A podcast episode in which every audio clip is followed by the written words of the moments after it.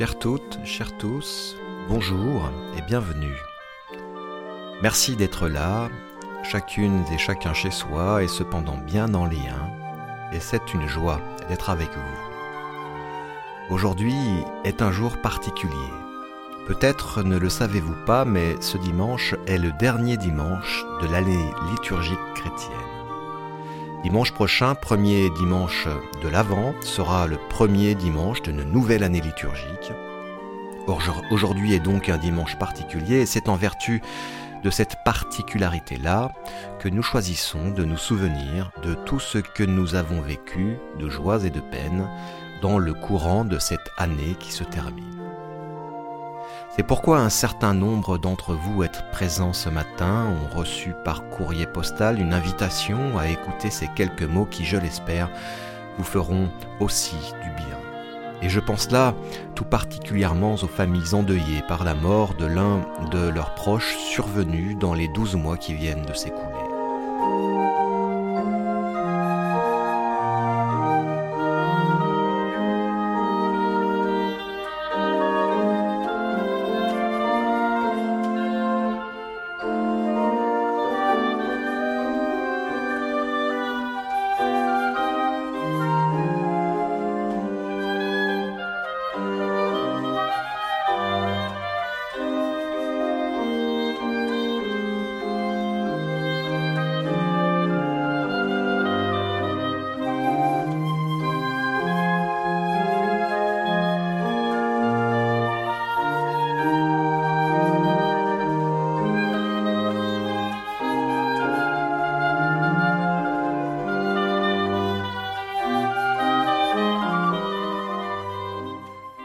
C'est pourquoi nous voulons dire toute notre reconnaissance au Dieu de Jésus-Christ, au Dieu vivant, pour ce qui nous a été donné de vivre et de partager, pour ce qui nous a été transmis, pour ce que nous continuons de transmettre de ce que nous avons reçu.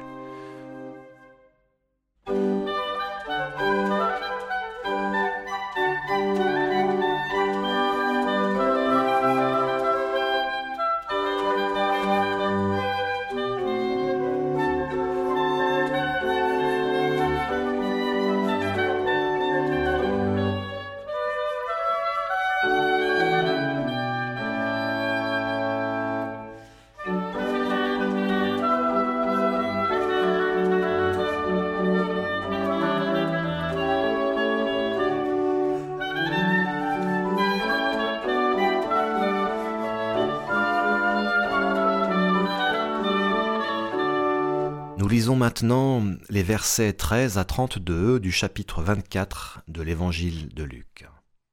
Or, ce même jour, deux d'entre eux se rendaient à un village du nom d'Emmaüs, à soixante stades de Jérusalem, et ils s'entretenaient de tout ce qui s'était passé.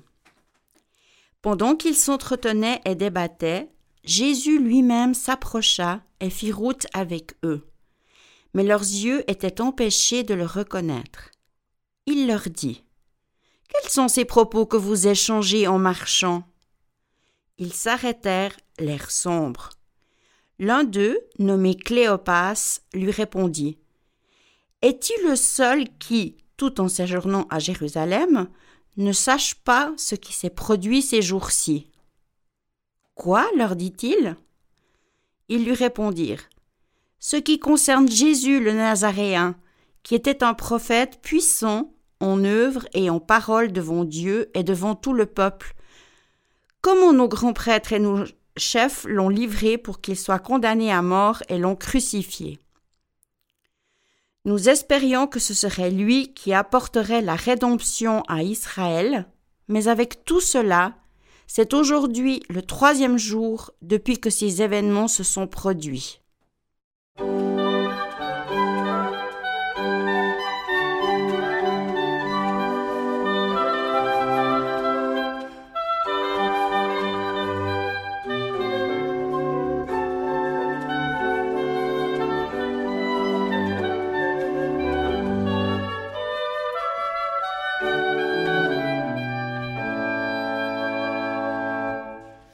Est vrai que quelques femmes d'entre nous nous ont stupéfiés. Elles se sont rendues de bon matin au tombeau, Et, n'ayant pas trouvé son corps, elles sont venues dire qu'elles avaient eu une vision d'ange qui le disait vivant. Quelques-uns de ceux qui étaient avec nous sont allés au tombeau, et ils ont trouvé les choses tout comme les femmes l'avaient dit. Mais lui, ils ne l'ont pas vu. Alors il leur dit Que vous êtes stupides comme votre cœur est lent à croire tout ce qu'ont dit les prophètes. Le Christ ne devait-il pas souffrir de la sorte pour entrer dans sa gloire? Et, commençant par Moïse et par tous les prophètes, il leur fit l'interprétation de ce qui, dans toutes les Écritures, le concernait. Lorsqu'ils approchèrent du village où ils allaient, il parut vouloir aller plus loin. Mais ils le pressèrent en disant Reste avec nous, car le soir approche, le jour est déjà sur son déclin. Il entra pour demeurer avec eux. Une fois installé à table avec eux, il prit le, le pain et prononça la bénédiction. Puis il le rompit et le leur donna. Alors leurs yeux s'ouvrirent et ils le reconnurent.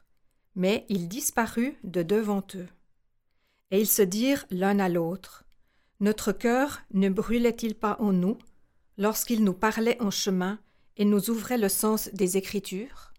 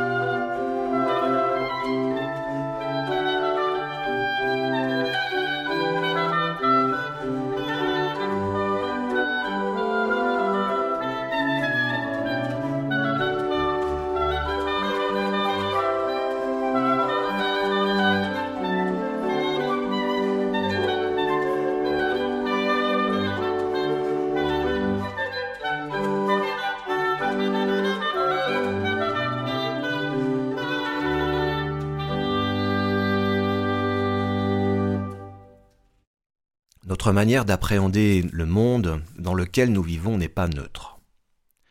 Tous les domaines de recherche sont concernés, car aucun d'entre eux ne peut prétendre à une véritable objectivité.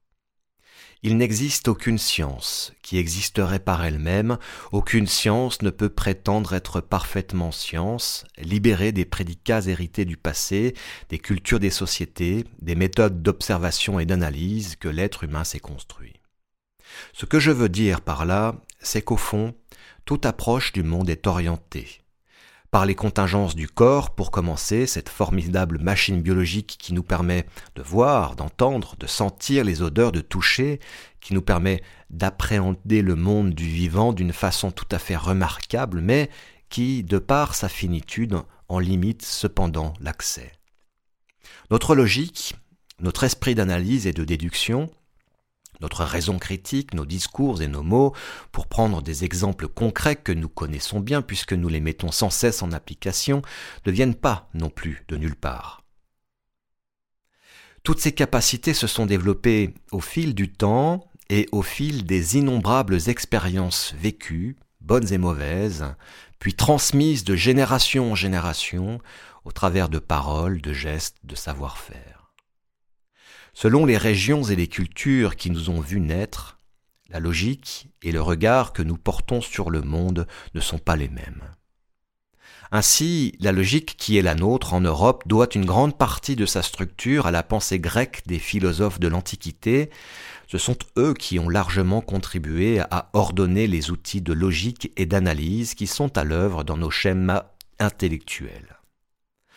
En Europe, nous sommes donc tout naturellement enclins à réfléchir en catégories, catégories dans lesquelles nous classons, selon une certaine logique, les différentes choses de notre monde pour en ordonner notre compréhension. L'une des particularités de la logique européenne est de saisir une chose à partir de son contraire pour mieux l'expliquer. C'est même la différence qui existe entre deux choses contraires qui permet de mieux comprendre, mieux expliquer chacune d'entre elles. C'est lorsque on met en tension des choses contradictoires, des choses qui s'opposent, que le sens de ces mêmes choses jaillit avec le plus de force. C'est la différenciation et donc la comparaison qui permet de rendre compte au mieux de la réalité, en tous les cas dans la logique communément admise en Europe. C'est ainsi que pour expliquer la mort à un enfant, nous allons tout naturellement lui parler de la vie. Lorsqu'il s'agira de lui expliquer les couleurs, le noir par exemple, alors nous lui opposerons en toute logique la couleur blanche, et ainsi de suite. Il en va de même pour les sentiments. Joie et peine, bonheur, malheur, etc. Une certaine logique veut aussi que l'on associe des événements à des sentiments. Voici qui me permet donc de revenir au texte biblique que nous avons lu. Dans ce récit, communément intitulé dans certaines Bibles sur le chemin d'Emmaüs, deux disciples de Jésus dialoguent sur les événements récents et traumatisants qu'ils viennent de vivre. Jésus, leur maître, celui dont on commençait à penser qu'il était le grand sauveur tant attendu, sauveur d'Israël, alors sous domination romaine, Jésus, celui qui a tant fait parler de lui, par ses paroles et ses guérisons miraculeuses, Jésus est mort. Et cette mort leur inspire, outre de la peine et de la, tristesse, cette mort leur inspire clairement un sentiment d'échec. Ils sont en échec politique, Israël restera sous domination romaine, ils sont en échec spirituel aussi, l'espérance qu'ils avaient placée en Jésus est morte avec leur maître sur la croix. Comment vont-ils pouvoir continuer de croire en lui ou en Dieu s'ils n'ont plus leur maître pour les enseigner et les guider? On imagine facilement les questions qui pouvaient être les leurs alors qu'ils étaient tous deux en chemin vers le village d'Emmaüs. Il est relativement facile aujourd'hui, parce que l'homme moderne mène un combat sans fin contre elle, d'associer la mort à l'échec. Même si chacun sait que ce combat est perdu d'avance, les avancées technologiques peuvent nous faire penser, et le mouvement de pensée transhumanisme y croit, lui, peuvent nous faire penser que l'homme parviendra un jour à vaincre la mort. Ce fantasme de vie pour toujours renforce, à mon sens, ce sentiment d'échec que nous éprouvons face à la finitude de la vie, face à notre propre mort et face à la mort de nos proches. Or, peut-on seulement considérer que la mort est un échec? Qu'elle soit douloureuse et source de souffrance, oui, mais un échec. Ce n'est en tout cas pas ce que nous suggère le texte de ce matin dans lequel Jésus réapparaît aux disciples alors même qu'il est mort crucifié trois jours auparavant. Il semblerait que notre logique et notre raison ne parviennent plus à rendre compte de cette nouvelle réalité qui s'ouvre à eux et qui s'ouvre à nous. La mort n'est pas un échec, non. Ici, dans ce texte, la mort est mise en échec. Ou alors, si elle est échec, cet échec doit être transformé comme on transforme un essai en but sur un terrain de rugby. Elle doit servir les vivants pour que leur vie soit plus pleine, plus intense, plus authentique, plus humaine. Charles Pépin, philosophe, est l'auteur d'un petit livre que je ne saurais que trop vous recommander. Il l'a intitulé Les vertus de l'échec. Paru aux éditions Alary en 2016, L'auteur y questionne notre compréhension de l'échec et cette tendance que nous avons à considérer nos échecs comme des échecs seulement. Car les échecs que nous vivons sont bien plus que des échecs. Tout comme la mort de Jésus est bien plus que la mort, et c'est ce que Pépin montre dans son livre. Oui, les échecs sont plus que des échecs. Si on décide par exemple d'y faire face, ils nous permettent d'apprendre plus vite. Ils sont parfois même l'unique moyen de comprendre. Ils sont source d'humilité car ils nous, rappellent toujours nos limites. Ils nous permettent d'affirmer notre caractère et notre identité. ils nous confrontent au réel et peuvent être une occasion de recommencer, de se réinventer, de s'affirmer, de se grandir, sans jamais se fantasmer.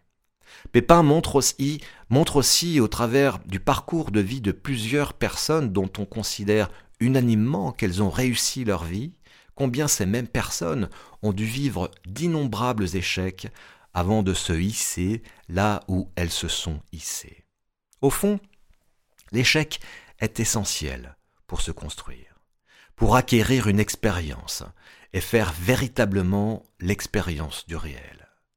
Faire l'expérience de l'échec, dit-il, c'est éprouver son désir et se rendre compte qu'il est parfois plus fort que l'adversité.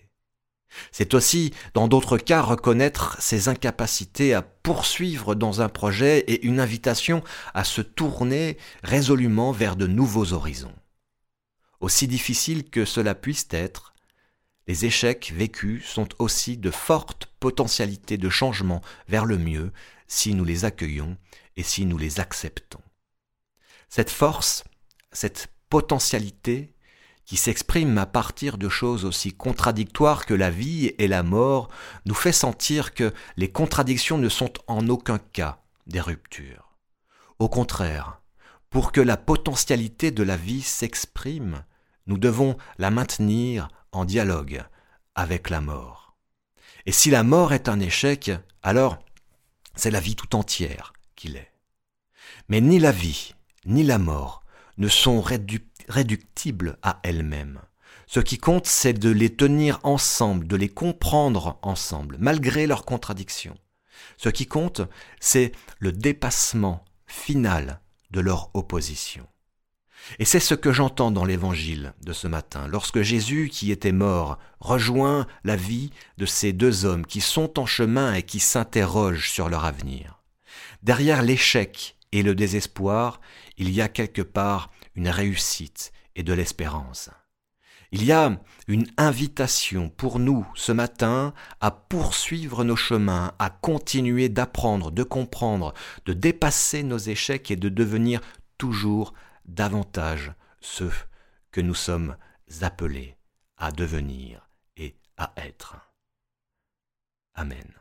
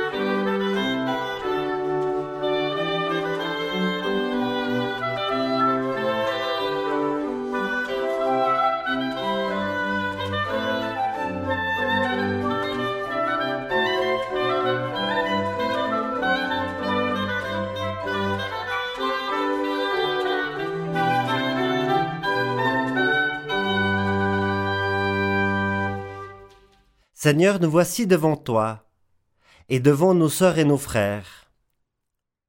Apprends-nous à devenir le rocher, pour ceux qui ont besoin d'un socle solide, et le refuge pour ceux qui courent en danger.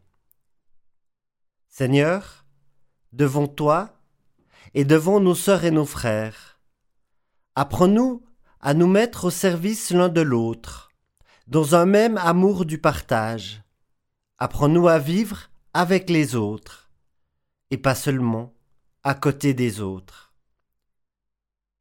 Devant toi, Seigneur, et devant nos sœurs et nos frères, apprends-nous à nous limiter, à limiter nos paroles pour ne pas perdre l'essentiel. Apprends-nous à maîtriser notre colère et nos instincts, pour que de notre bouche, aucune parole blessante ne puisse sortir.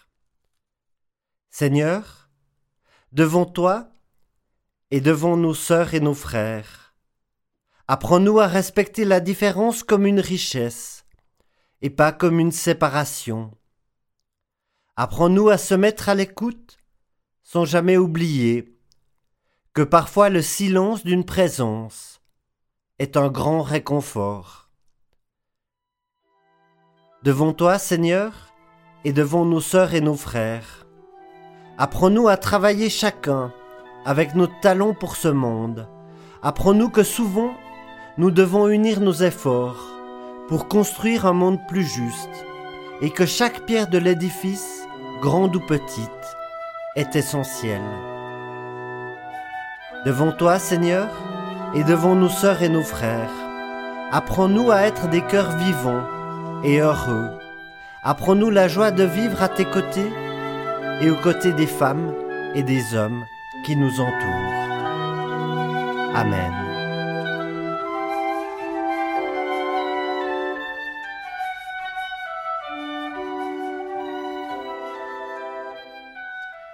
Bien, il me reste maintenant à vous remercier pour votre écoute, d'être resté jusque-là. J'espère que ce temps de parole vous aura porté dans l'espérance du Christ, présent au cœur de nos échecs aussi. Espérant de mon côté que vous ne regarderez plus tout à fait vos échecs comme avant, je vous dis bon vent, bonne parole, à très bientôt. Au revoir.